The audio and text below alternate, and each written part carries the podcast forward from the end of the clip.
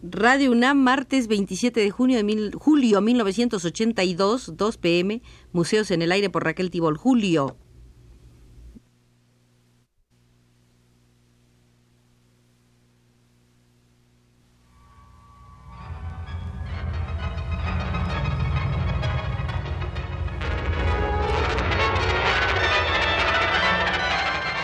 Museos en el Aire.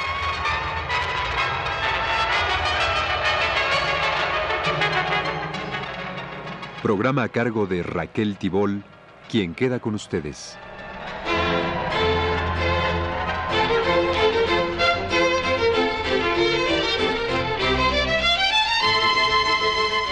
Tres veces se ha reunido ya con nosotros César Lorenzano y esta de hoy será la última de las visitas guiadas por él al Museo de la Estética. El arte es un proceso productivo del que emerge un objeto nuevo, el artístico. La infraestructura la constituye el trabajo artístico concreto, transformando un material específico. El artista emplea una materia prima, piedra, madera, barniz, tela, etc. Y su fuerza de trabajo, que es la exteriorización de estructuras operatorias interiorizadas. Aunque la sociedad pueda influir sobre la elección del material o el tipo de estructuras exteriorizadas, influencia de lo social o de lo ideológico sobre el objetivo, tanto el material como las estructuras debieran ser juzgadas, como en todo proceso de producción, según faciliten o retarden el desarrollo de ese proceso real, único criterio objetivo para medir lo que Marx llamaba la actividad práctico-crítica revolucionaria. Para Marx, poco importaba que fuera la burguesía la que dominara tal o cual nuevo sector de la naturaleza, esto constituía un avance objetivo de las fuerzas productivas y era, por consiguiente, una conquista de la humanidad en su conjunto. El propósito de la clase trabajadora no es impedir el desarrollo de las fuerzas productivas, sino tomarlas bajo su dirección. Así, cuando la incorporación de materiales sintéticos, acrílicos, etc., en la producción de la obra artística haya respondido a intereses económicos de las compañías que los fabricaban y promovían mediante premios en exposiciones a quienes los usaran, esto no los invalida como material artístico, ni se puede considerar su utilización como una concesión ideológicamente negativa. La única vara válida para medirlos sería preguntarse si su uso permite una más completa o mejor exteriorización de las estructuras internas en cuyo caso habría que aceptarlos, o si constituyen una traba a las mismas, rechazarlos. El origen del material no determina el valor artístico de la obra. Por otro lado, la aceptación por parte de sectores burgueses de ciertas estructuras tampoco obliga a rechazarlas o cuestionar su legitimidad. Ya hemos analizado que la asociación de las estructuras con el orden social es fortuita y transitoria. No existen estructuras internas burguesas, feudales o proletarias.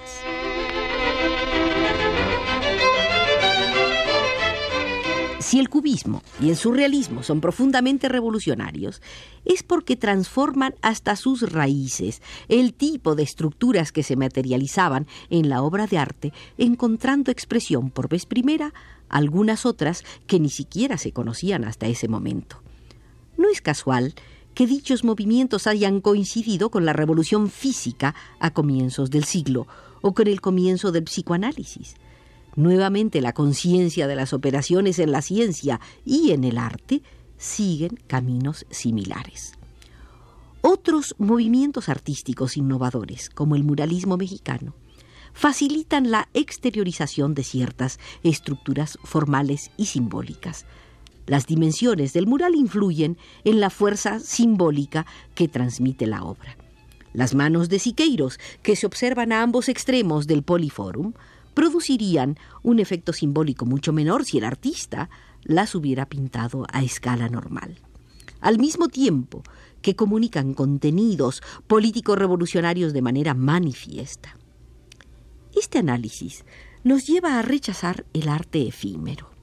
realizar una obra artística con un material muy perecedero y mediante procedimientos casi instantáneos, como por ejemplo quemar parcialmente el papel, quemar y arrugar una pelota de ping-pong o manchar arbitrariamente un trozo de cartulina, sería omitir la laboriosa incorporación de estructuras internas.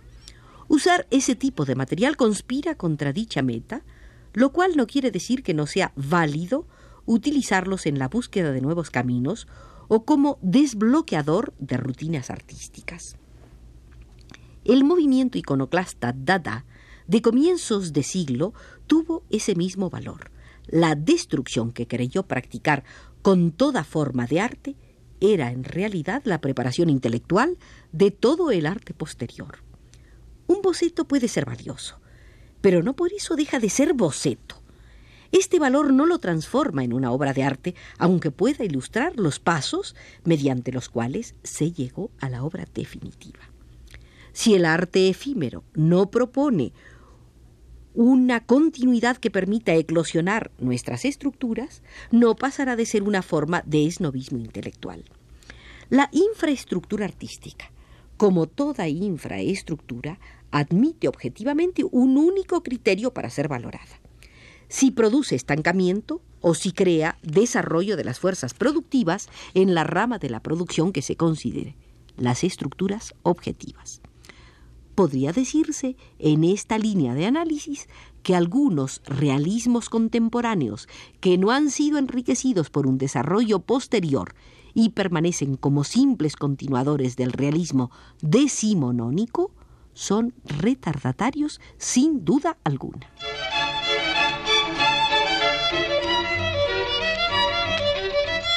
El artista se relaciona con los demás hombres en la estructura económico-social, en el proceso mismo de la producción, incluida la comercialización de su obra. Puede trabajar solo o en grupo. Si se trata de esta última alternativa, puede llevarse a cabo en un taller de arte o en un grupo de trabajo en el que se establezcan relaciones de autoridad entre dirigentes y dirigidos. Por cierto, la forma más adecuada para una continua revolución práctico-crítica de la obra de arte es la que permite el libre aporte y la libre creación entre compañeros y garantiza un intercambio abierto y enriquecedor para todos, pero dejando a salvo el respeto a la autonomía absoluta del artista, condición básica para crear. En las relaciones laborales que se crean cuando el grupo responde a criterios de autoridad, puede colarse la ideología social autoritaria o represiva y frenar así el desarrollo objetivo de las estructuras. En el proceso de producción y distribución, el artista se relaciona con un mercado que puede ser popular, cultivado, intelectual, oligárquico, burocrático, estatal, socialista o no. Aunque el mercado lo presione, el artista debe defender su autonomía para no dejarse llevar a un estancamiento autocomplaciente y dejar así de lado los desafíos de renovación técnico-estilísticas que le propongan la conciencia de nuevas operaciones interiores. Los muralistas mexicanos, por ejemplo, llevaron adelante su obra revolucionaria en lo artístico y en lo político con patrocinios muy diversos, de sindicatos obreros, de la Fundación Rockefeller o de la burocracia estatal, sin detener nunca por ello el desarrollo de su escuela. Otros artistas talentosos, por el contrario, para agradar a su clientela burguesa, elaboran siempre las mismas imágenes que les dieron éxito un día o repiten, con gesto de niño terrible, mientras haya quien pague por ello, lo que fueron innovaciones originales hace 50 años.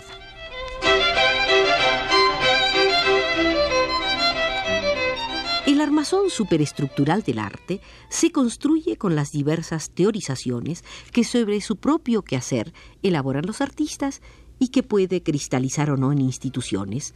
Academia de los neoclásicos franceses, Salón de los Independientes, Salón de los Impresionistas, y en las diversas escuelas críticas o filosóficas del arte. El aspecto de infraestructura corresponde a la obra de arte y los aspectos estructurales y superestructurales al artista. La primera nos brinda los elementos objetivos para juzgar si los segundos o los terceros tienen efectos positivos o negativos, según dificulten o favorezcan el desarrollo de las estructuras y su objetivación. Es fundamentalmente en aquellos aspectos que corresponden al artista donde la ideología desempeña su papel. La obra de arte, por su carácter objetivo, es no ideológica, salvo en los contenidos manifiestos, obra naturalista o latentes, simbolismos primarios o secundarios, que expresan puntos de vista justificatorios del orden social vigente. Si los contenidos latentes y manifiestos son genéricos, universales, la obra de arte es, de acuerdo a nuestra demarcación, no ideológica. Pensar a la obra de arte como ideológica significaría caer en el error denominado por Marx fetichismo de la mercancía, esto es, atribuir a las cosas relaciones sociales que tienen en realidad los hombres. Es en esta relación que establecen los artistas con los demás hombres, independientemente de su obra, que se expresan puntos de vista ideológicos de clase. Curiosamente, un artista puede ser revolucionario en su oficio y reaccionario políticamente, ejemplos Dalí, Borges, o reaccionario en su oficio y progresista políticamente. El artista tiene un doble compromiso con su arte y con la sociedad, y una coherencia básica exige que estos dos términos confluyan en la actividad práctico-crítica para el cambio. En repetidas ocasiones, el arte y el juego han sido comparados, encontrándose entre ambos estructuras similares. Para Delacroix, la semejanza llega a ser igualdad. Arte y juego son la misma cosa. Analicémoslos a la luz de la teoría operatoria, señalando los elementos lúdicos del arte y, de ser posible, los elementos que lo diferencian del juego.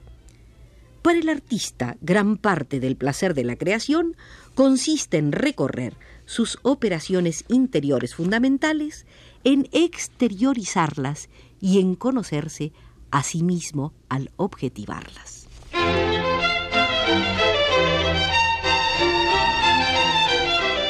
Mientras domina y transforma artísticamente el material concreto, el artista reencuentra el placer del juego, que consiste en ejercitar los poderes propios y en sentirse causa al crear un universo propio y cerrado como agente causal y libre. En ambos, creación artística y juego, hay ejercicio pleno de las estructuras, de todas sus posibilidades, sin acomodación, sin rectificaciones, por el mundo de la realidad en el curso de este ejercicio. Por el contrario, en la creación artística son los objetos materiales los que se moldean a medida que se produce la combinatoria de estructuras, aunque oponiéndoles alguna resistencia. El espectador recorre a sí mismo estas estructuras fijadas por el artista en el objeto nuevo creado, el artístico, con su mirada, con su tacto, y al recorrerlas las reconoce, las identifica también como propias, capta el sentido lúdico de la libre combinatoria puesta, jugando en el sentido real del término con el juego del artista, recreando sus estructuras en el sentido fuerte de la palabra. Por consiguiente, aprender a reconocer las estructuras presentes en la obra de arte, al menos las principales, es parte del aprendizaje del goce estético. Como el proceso de creación artística, de producción de la obra de arte, al igual que cualquier otro proceso de creación, es inconsciente, la objetivación de las estructuras no se agota en una primera aproximación o en una primera explicitación. Es necesario un laborioso trabajo de acercamiento progresivo que comprende sucesivamente investigación, y educación. De ahí que cuanto más conocemos en el campo estético, más podemos, en principio, disfrutar de la obra de arte. La función del crítico de arte sería entonces, en este concepto, hacer consciente en el espectador lo que no aparece manifiesto, pero sí plasmado en la obra de arte. Para aproximarnos a ciertas obras debemos tener una preparación previa, pues si bien algunas estructuras de la obra coinciden con las que como espectadores privilegiamos en ese momento, otras necesitan de ciertas mediaciones individuales y sociales para ser reconocidas.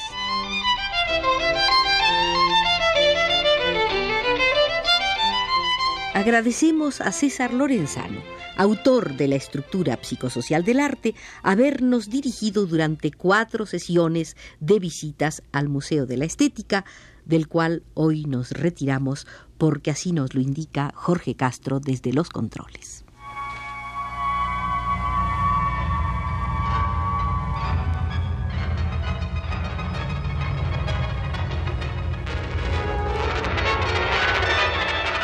Este fue Museos en el Aire.